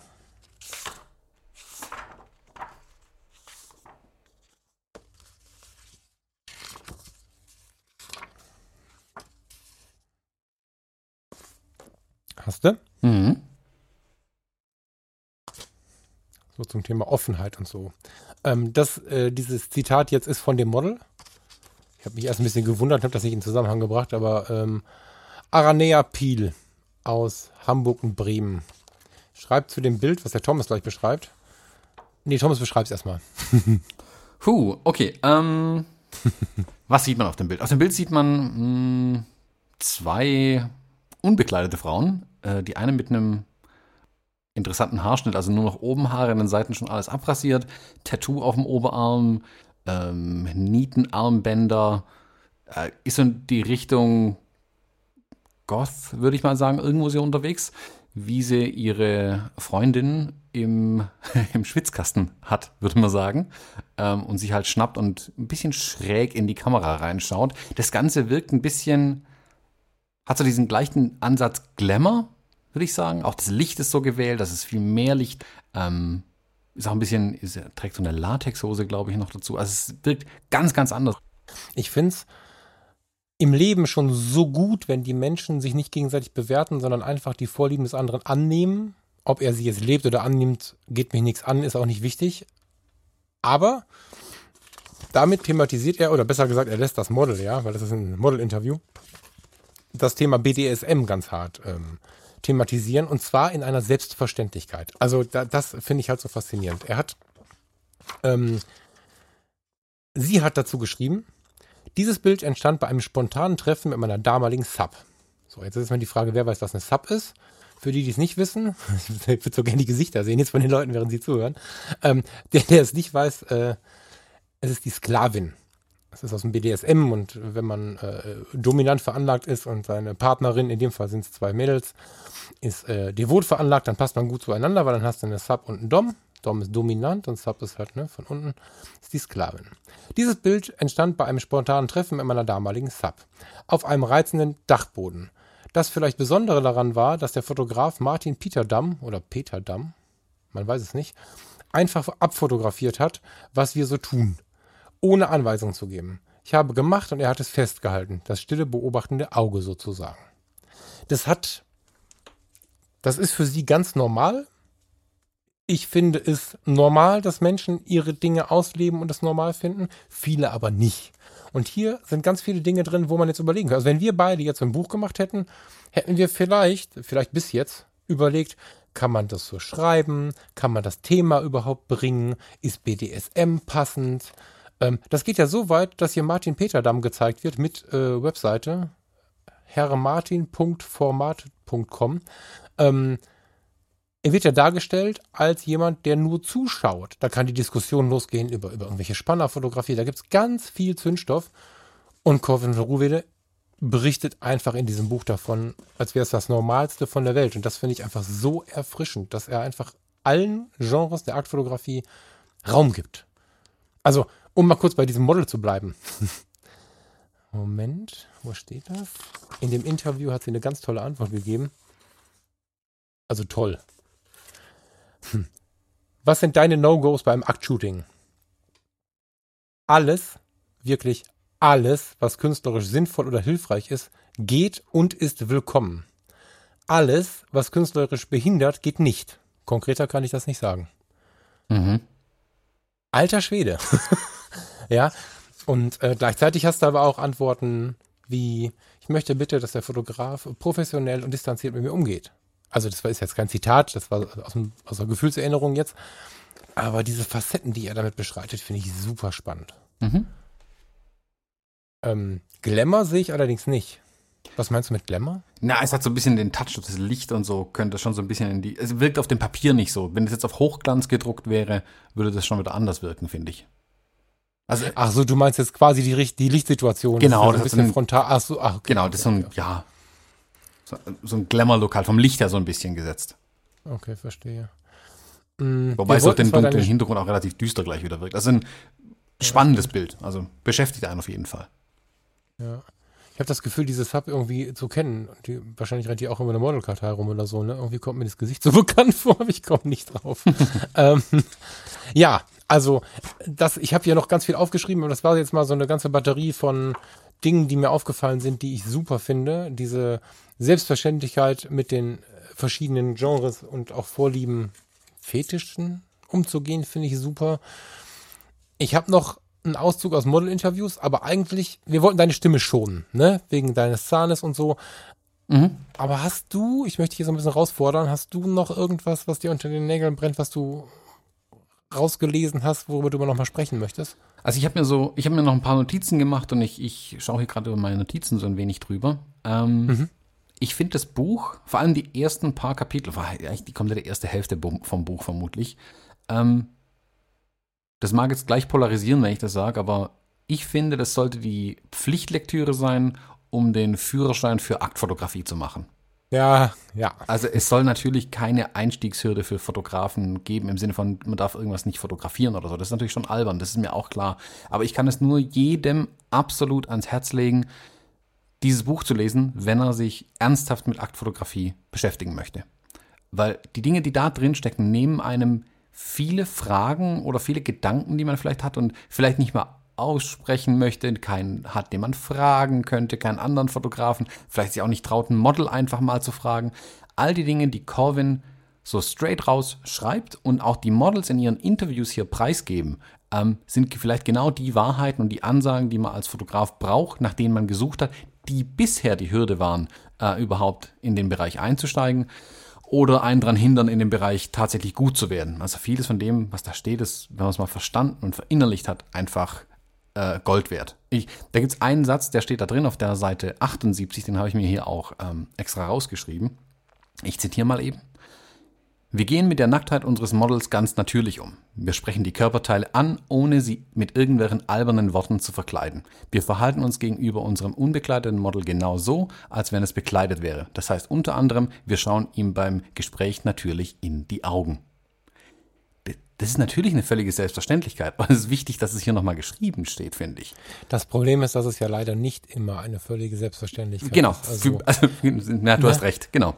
Ne, also jetzt äh, lass uns mal Klartext reden. Was, was der Corvin da macht, ist ja, das ist eine, eine, eine, eine Wanderung auf das Messers Schneide, wie ich sie noch nie so präzise und gut erlebt habe, Mhm. weil auf der einen Seite sagt er, selbstverständlich gibt es Models, wo ich mir vorgestellt habe, mit ihnen in irgendwelche intimen Dinge zu tun. Das schreibt er so. Also er schreibt ja nicht genau so, aber das beschreibt er. Das ist eine Aussage, die sitzt manchmal. Für manche Leute ist die vielleicht auch sogar schockierend. Aber menschlich fast nicht wegzudiskutieren. Ja, so, klar. auf der anderen Seite geht es unglaublich intensiv darum, wie man sich mit einem Menschen, in dem Fall in der konkreten Situation mit einem Model, zu benehmen hat. Er spricht sehr viel davon, von Kommunikation, wie du Sicherheit vermittelst, wie du für dich selber mit den Dingen umgehst, wie du mit dem Model umgehst, wie du deine eigenen Ängste, wie du schon sagst, beiseite legst, wie du aber auch dem Model die Ängste nimmst. Und dieser ganze Kommunikationspart, der ist ähm, unglaublich wertvoll. Und, und der, der erstreckt sich quasi über das ganze Buch. Also ich wüsste Mhm. jetzt nicht, wo es mal ganz rausgenommen wird. Und äh, gerade das ist ja oft das Problem. Also wenn wir jetzt, jetzt, wir nehmen einfach die größte, das größte, die größte soziale, das ist das größte soziale Medium, die Modelkartei, die benennen wir jetzt einfach mal. Das ist ja ein super Tummelplatz, um sich auch einfach mal an die Modelfotografie zu gewöhnen oder um einfach mal damit anzufangen. Aber da sehen wir ganz oft die Fotografen, wo wir dann sagen, Thomas und ich im Gespräch mit einem Bier in der Hand, eigentlich gehört sich im Podcast, ich mache das jetzt mal so wie der Corvin, ich sag das jetzt mal. Aber jetzt ohne Witz, ne, wenn ich mir die Bilder angucke und den Menschen angucke und das Ganze zusammenrühre, dann kriegt er sonst keine Brüste zu sehen. Das ist der Grund. Mhm. Das ist manchmal frech, das tut weh.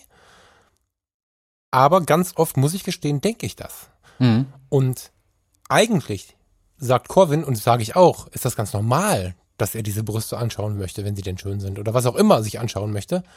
Das ist menschlich. Wenn dann aber keine Entwicklung stattfindet, keine Kommunikation stattfindet, das Ganze so plump daherkommt und das einzige Ziel das Betrachten der Brust ist, dann wird es halt schräg. Genau.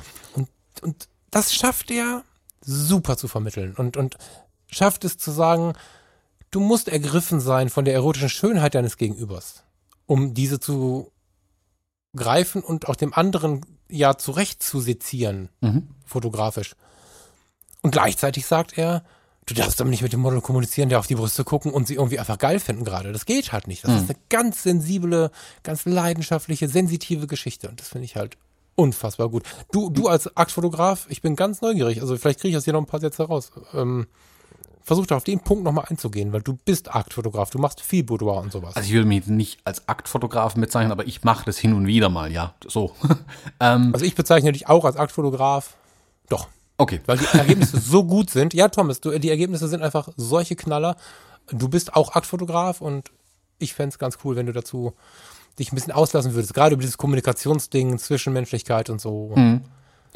Ich finde, er hat hier wie du gesagt hast, ist für uns beiden ist es selbstverständlich natürlich, dem Gegenüber in die Augen zu schauen, wenn wir mit ihm sprechen, auch wenn er oder sie unbekleidet ist. So. Mhm. Für viele ist das leider nicht so. Und ich denke, dass Corvin hier das gleiche Erlebnis hatte, wie ich es auch ich hatte. Wenn man mal, also er hat ja auch viele Workshops und macht da immer noch Workshops, ich weiß es gar nicht. Ähm, viele Workshops geleitet schon und er wird vermutlich genügend Leute beobachtet haben, die dem Model eben nicht in die Augen schauen, wenn sie mit dem Model mhm. sprechen. Und ich denke, der Satz leitet sich genau aus diesem Erlebnis ab. Dass er das hier einfach einmal klar und deutlich dann auch sagen wollte. Das wird er vermutlich auch, so schätze ich ihn jetzt ein, im Workshop klar und deutlich dann gesagt haben. Aber um es halt auch hier in dem Buch unterzubringen, weil es absolut ein Teil der Aktfotografie ist, natürlich ähm, gehört es da mit rein. Er schreibt äh, ein paar Seiten weiter nur, ähm, der Aktfotograf hat besonders auf die Würde des Menschen zu achten und sie zu schützen. Ich würde das sogar auf alle Bereiche der Fotografie, wo Menschen beteiligt sind, erstmal übertragen. Also wenn man mhm. was mit Models macht, die einvernehmlich Bilder von sich machen lassen, also so, mhm.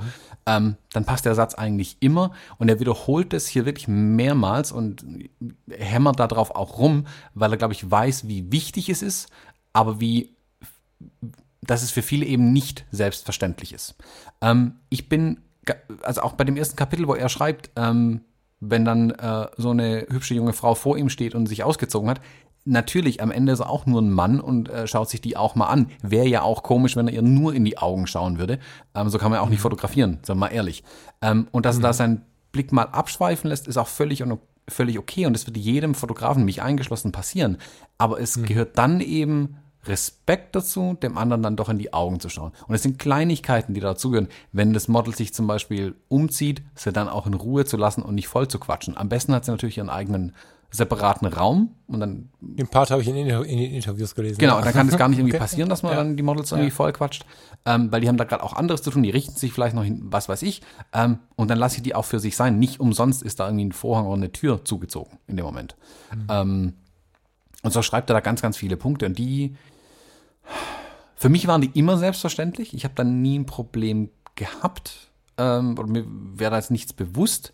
Ähm, aber ich glaube, dass es nicht bei allen so ist. Und auch mein Erleben ist, wenn ich mal, ich habe oh, vor pff, 10, 12 Jahren, das ist schon ewig her, habe ich mal einen äh, Studio-Workshop besucht. Das war gleichzeitig ein Akt-Workshop. Ähm, und da habe ich auch ein paar Fotografen erlebt, wo das eben nicht so war. Und ich war völlig schockiert ähm, mhm. dass die so sind. Ja. Also es wäre mir im Leben nicht ja. eingefallen. Ähm, ich habe dann anschließend mit dem Workshop-Leiter nochmal darüber gesprochen gehabt äh, und er meint, nö, völlig normal. Muss er eigentlich mhm. jedes Mal sagen bei jedem Workshop. Wenn die Leute hierher kommen, sind die alle, oh Gott, nackte Frau äh, und schauen die dann nur noch, also glotzen die dann nur an. Ich glaube, das kann man dann so sagen. Ähm, und das muss man dann unterbinden mit klaren Worten. Und ich finde eben ja. gut, dass Corvin auch im Buch hier diese klare Ansage macht und nicht um das Thema rumredet. Ja. Ja, es ist, ähm, genau. Und ich finde es gut, dass es thematisiert wird. Eigentlich versuche ich mich ja von dem Scheiße-Schreien so wegzuwenden. Ne, Energie nicht, nicht falsch verwenden und so. Aber gerade in der Fotografie, auch in der Porträtfotografie, also in der Fotografie von Männlein zu Weiblein, auch leider meistens so rum, das muss man mal so sagen, der Mann ist da meistens das Problem. In dem Fall bin ich da voll bei. Ist dieser Bagger-Faktor schlimm. Und er ist schlimm, obwohl ich gerade noch gesagt habe, er ist normal. Aber da gilt es einfach eben, die Grenzen zu wahren. Oder sagen wir es mal so, auf das Gegenüber einzugehen. Es gibt ja Models, die haben einfach auch selber keine Grenzen, dann können sie ja machen, was sie wollen. Aber ähm, dieses gnadenlose, was wir, glaube ich, meinen, ist ganz gut zu beschreiben. Wenn jemand von euch, liebe Hörer, vorhat, auf die Fotokina zu gehen, guckt mal vorher rein, wann die großen Kamerahersteller Fotoshootings anbieten. Ähm, es gibt immer irgendwelche Modenschauen und es gibt auch so Boudoir und Akt an. Bademode ist es meistens, was, was so Richtung, Richtung Akt geht. Jetzt da auf der Bühne kann man nicht einfach nackte Leute draufstellen, glaube ich, aber ich habe da ein paar Mal schon Bademode und Dessous und so gesehen. Es gibt einen Typ Fotograf, der nur für diese Settings, die sind natürlich aufgebaut unter perfektem Licht, dann kannst du dir die Kamera des Herstellers leihen und dann kannst du da halt mit 100 Leuten nebeneinander diese Mädels fotografieren Wer noch nicht so richtig versteht, was Thomas und ich meint, der erinnert sich auf der Fotokina, wenn er sich das anschaut, mal an unsere Worte und schaut diesen Männern mal in die Augen, während sie auf dieses nackte, halbnackte Mädchen zielen mit der Kamera. Aber auch die Kamera runternehmen, sie anschauen, das geht einfach gar nicht. Und, und äh, dass Corvin das, er sagt es nicht so direkt, wie ich es sage gerade, Aber er meint das Gleiche und das ist faszinierend. Das finde ich gut. Und was ich gerade ganz wichtig finde, ich hatte noch drei, drei Antworten rausgeschrieben. Also mit dem Gedanken, der passt gerade so sehr zu deinen Worten, dass es ja wichtig ist, sich auf den Menschen gegenüber einzulassen. Also vielleicht auch gar nicht, quatsch sie nicht voll beim Umziehen, sondern das wäre wieder so eine ganz, ganz allgemeine Geschichte, sondern ich würde umformulieren wollen in schau dir an, wer sie ist und behandle sie so, wie sie behandelt werden möchte. Also ich, ich habe einfach mal drei Fragen. Also er stellt ja irgendwann die Frage, oder er stellt bei jedem Interview die Frage, welche Eigenschaften sollte ein guter Aktfotograf mitbringen? Das ist eine Frage, tja, die beantwortet jeder nach seiner eigenen Art und Weise und die kann man nicht ganz allgemein beantworten. Am Anfang glaubt man, glaube ich, die erste Antwort wäre die richtige. Da schreibt Laura S. aus Ravenstein, er oder sie sollte achtsam, respektvoll, teamfähig, lustig, organisiert, konzentriert und professionell sein. Das ist eine relativ pragmatische Antwort, finde ich. Mhm. Die könnte aus dem Lehrbuch sein. Die könnte man jetzt auch so als einen großen Deckel über alles stüpfen. Das hat aber ein Mädchen geschrieben. Und auf den Menschen einzugehen, wie er es gerade möchte, das finde ich halt so wichtig, weil Aranea Peel, die hatten wir gerade schon mal, schreibt, es gibt nur eine einzige Eigenschaft, er sollte Künstler sein. Das heißt, er oder sie sollte intelligente und ästhetische Visionen sowie gutes technisches Know-how haben. Alles andere ist mir völlig egal, Schnurz sozusagen. Das ist dann schon wieder so künstlerisch leidenschaftlich, geht so ein bisschen ins Extreme für manche Leute vielleicht auch. Und dann gibt es ganz sensitiv Akira San aus Hannover, die ist in ganz vielen ähm, sozialen Netzwerken unterwegs, die kennen viele von euch wahrscheinlich auch. Ich für meinen Teil finde die Zusammenarbeit mit, Akt, mit Aktfotografen sehr harmonisch, wenn der Fotograf weiß, was er macht und nicht einfach drauf losknipst, um nacktes Fleisch zu fotografieren. Für mich ist es Kunst. Ich finde es sehr angenehm, in einer ruhigen, entspannten und auch gern humorvollen Atmosphäre zu arbeiten. Man sieht das den Bildern einfach an. Das war künstlerisch emotional mit so ein bisschen sensitiven Anteilen, finde ich. Und alle drei sagen sicherlich für sich das Gleiche, sie erstellen ihre Wohlfühlzone, aber wenn du die jetzt austauscht untereinander und behandelst Laura S., wie vielleicht Aranea Peel es cool fand, schmeißt die dich raus. Und umgekehrt. Also, er beschreibt sehr schön, in, also nicht in diesem Punkt, das war ein schönes Beispiel dafür, er beschreibt in seinen Kapiteln sehr schön, wie man auf den einzelnen Menschen eingeht. Hm. Punkt. ja, ne, das, dem ist auch nichts hinzuzufügen. Ähm, das find, deswegen finde ich es auch so gut, dass hier die Models auch so zu Wort kommen. Ich finde, da kann man sich ganz, ganz viel rauspicken aus den einzelnen Antworten, die die hier liefern. Ähm, und sich nicht ein repräsentatives, aber ein gutes Bild davon machen, was die Models denn tatsächlich ähm, wollen. Und eigentlich sprechen alle eine sehr ähnliche Sprache.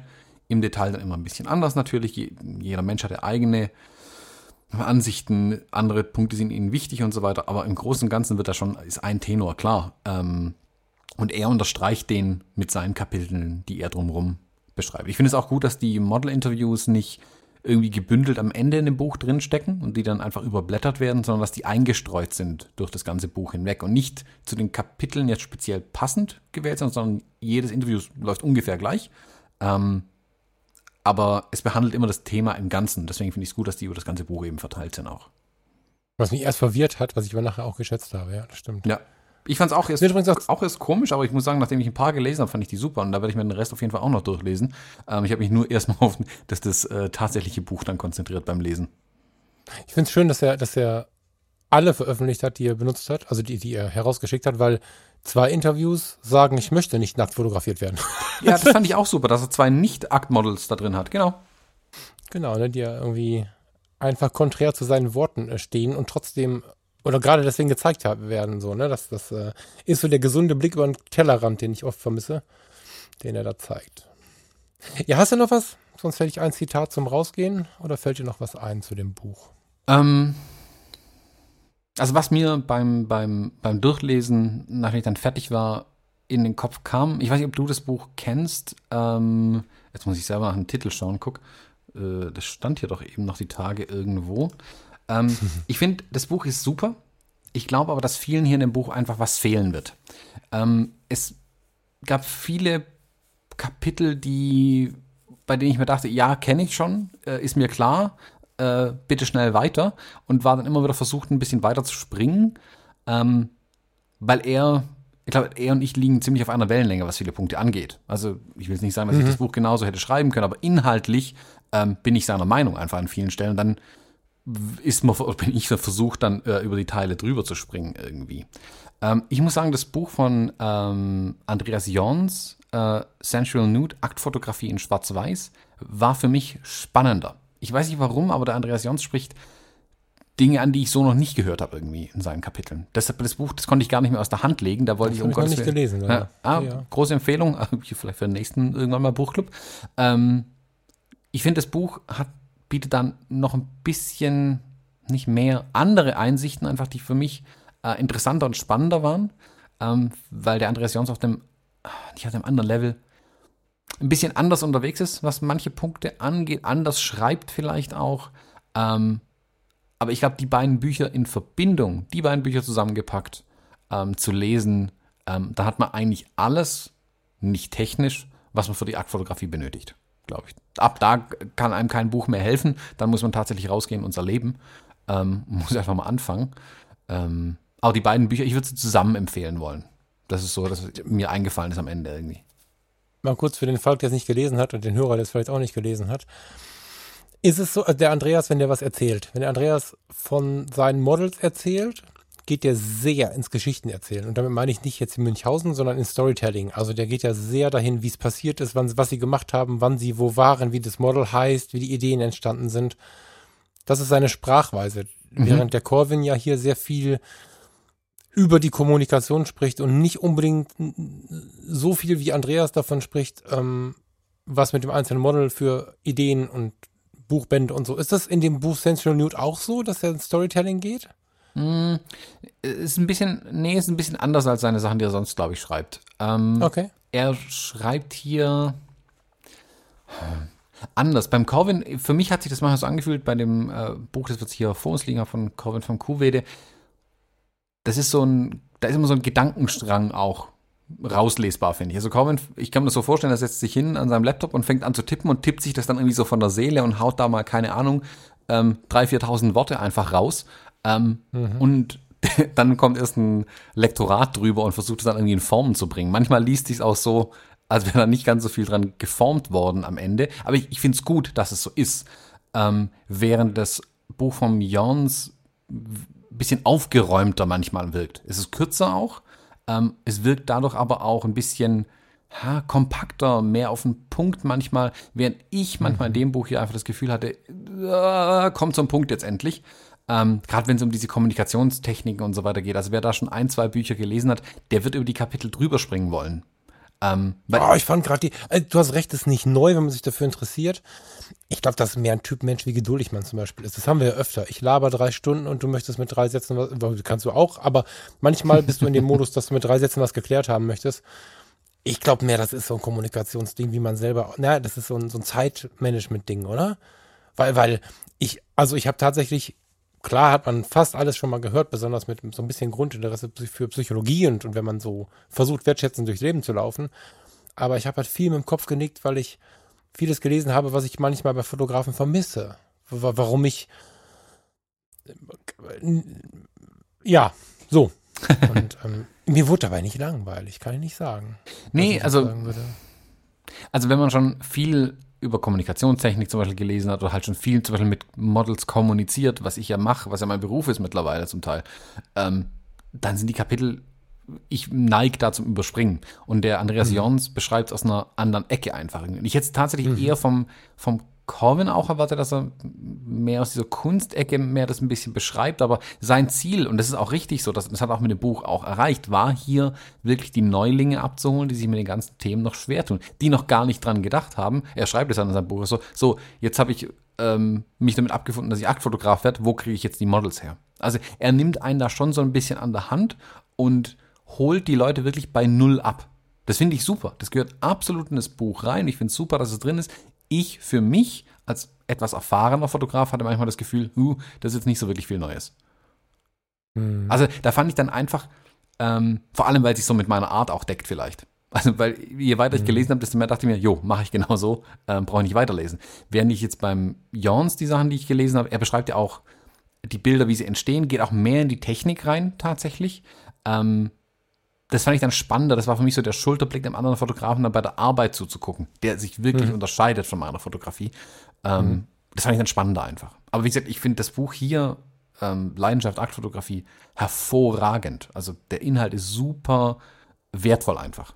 Ja, das hat man jetzt, glaube ich, nicht so verstanden, wenn du es kacke finden würdest. Aber ich finde es gerade ganz spannend. Ich muss mir noch ein Buch kaufen. Mhm.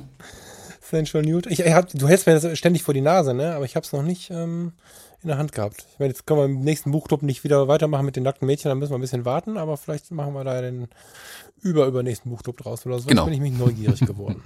ja. Aber erstmal danke, Corwin, solltest du das hier mal hören, für diesen Input, weil ich glaube, dass mich dieses Buch jetzt nochmal neu inspiriert hat, da nochmal genauer hinzuschauen in dieses Thema. Aber für mich ist es nicht alltäglich. Mir passiert das so, mehr im Freizeitbereich, wenn überhaupt. Und ähm, ja, ich glaube, ich bin ein bisschen angefixt. Da jetzt tatsächlich nochmal neu zu denken irgendwie. Ich meine, mag auch ein bisschen zu der Zeit passen, aber ja. Ich hätte ein Zitat. Sollen wir zum Abschluss nochmal eine kurze Diskussion zu einem Zitat bringen? Ja, gerne. Das ist eine Überschrift. Und ich glaube, ich würde jetzt gar nicht, du weißt, was da drunter steht, das äh, würde ich jetzt mal weg ausklammern, so. Aber für den, der zu Hause sitzt und ähm, vielleicht neugierig aufs Buch ist, die Inhalte in dem Buch sind, regen halt auch viel zum an Nachdenken an, so. Ähm, ich fand den Satz super spannend und habe mir gedacht, lass uns kurz drüber sprechen. Vermutlich funktioniert es wieder nicht und wir sind uns wieder einig, aber. Jetzt bin ich gespannt, ob du den gleichen rausgesucht hast wie ich. Ja, dann schrei ich. Ähm, ein Foto zeigt nur den Blick des Fotografen auf das Model und nicht das Model selbst. Du hast den gleichen rausgesucht. du machst Witze. Nee, ich hatte den auch. Ja, spannend. Ja, dann erst recht. Hau mal raus. Ja. Was, was, ich, was denkst du dazu? Ja, kann ich so bestätigen. ich finde, er spricht hier was an, ähm, was wir schon ganz, ganz oft in unserem Podcast besprochen haben, dass wir immer versuchen, die Menschen vor der Kamera so zu zeigen, wie sie tatsächlich sind. Wir werfen das Wort Authentizität dann immer um uns.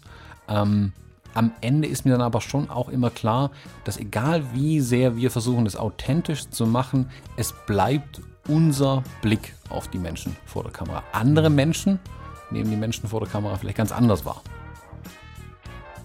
Was sagst ja. du dazu? Ja, ich habe mich erst ein bisschen gewehrt, weil ich gedacht habe, Moment, ich will doch immer authentisch und so. Aber du hast schon recht.